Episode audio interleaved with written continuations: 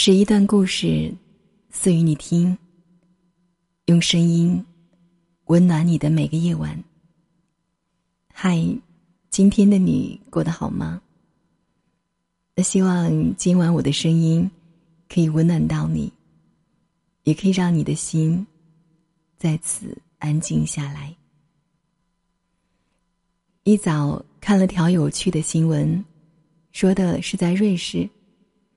如果你只养一条金鱼，那是违法的，因为你会使金鱼陷入孤独的境地。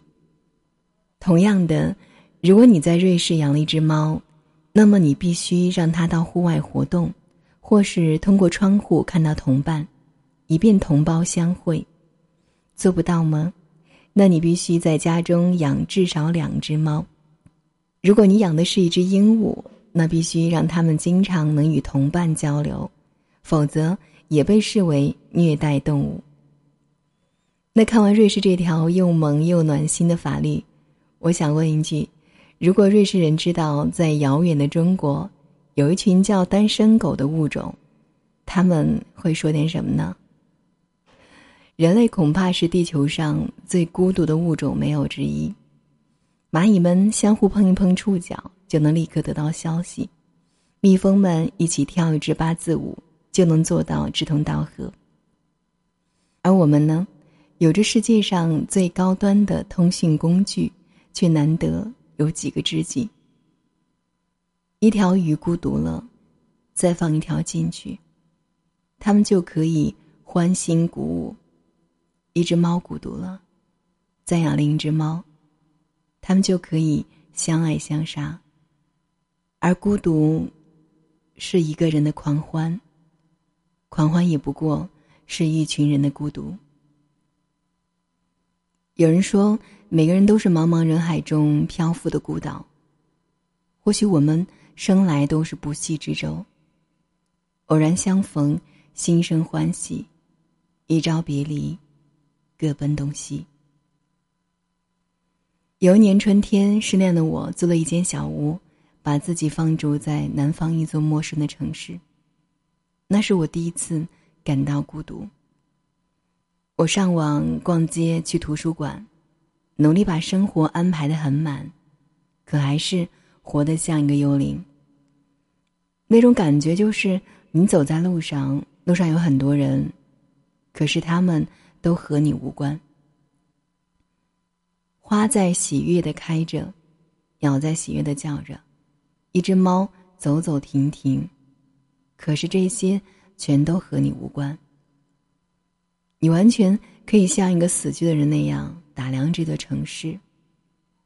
这时候，你的手会迫切的期望能牵起曾经那只熟悉而又温暖的手，来证明自己依然活着。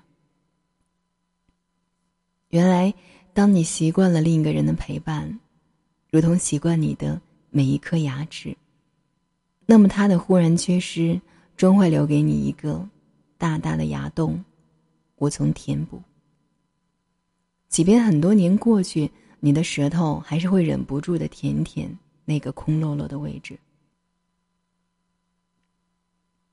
孤独不是心里没有一个人，而是心里的那个人不在身边。所以，我们不是生来孤独，而是每个孤独的人。都曾经认真爱过。孤独铺天盖地，让人无处逃避。据说，人最害怕的不是老虎，而是孤独。有时候，一个孤独加一个孤独，等于两个不孤独，但这绝不是摆脱孤独的永恒法则。一个人呆着，并不会孤独。呆着想念一个人，才会孤独。所以，不要在我孤独的时候说爱我。当我不幸陷入孤独的深渊，像个溺水的人那样无所适从的时候，请你不要像一根稻草那样飘过来。对不起，我需要的是一艘大船。在错误的时间爱上错误的人。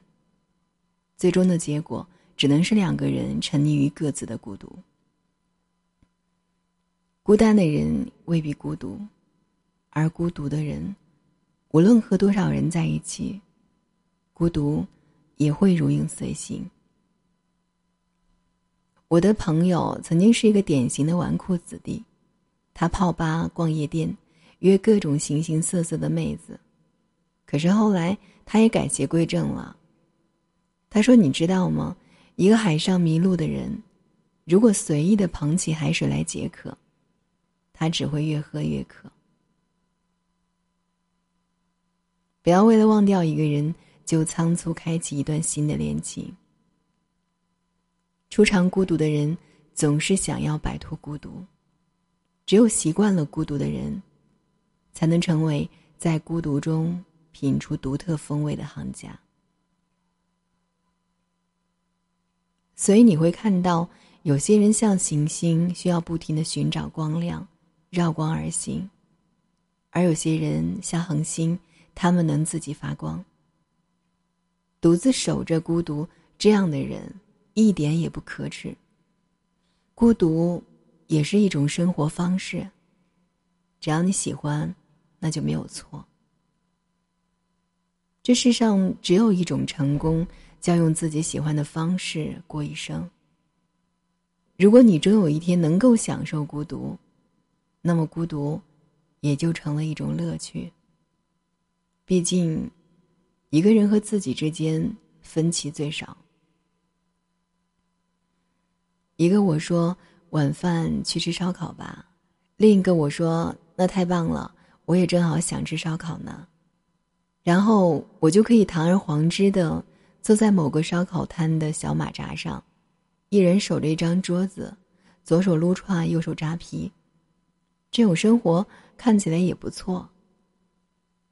不要说我太孤独，其实孤独是我的伙伴。世界上有两种动物，一种是群居动物，比如兔子；一种是独居动物，比如老虎。而人类却擅长建立一种介于群居与独居之间的若即若离的社会关系。可能我们更像是刺猬，想要彼此拥抱，又怕互相伤害。所以你看，我最终还是学会了一个人背起行囊，把迎面而来的大风，都幻化成你的模样。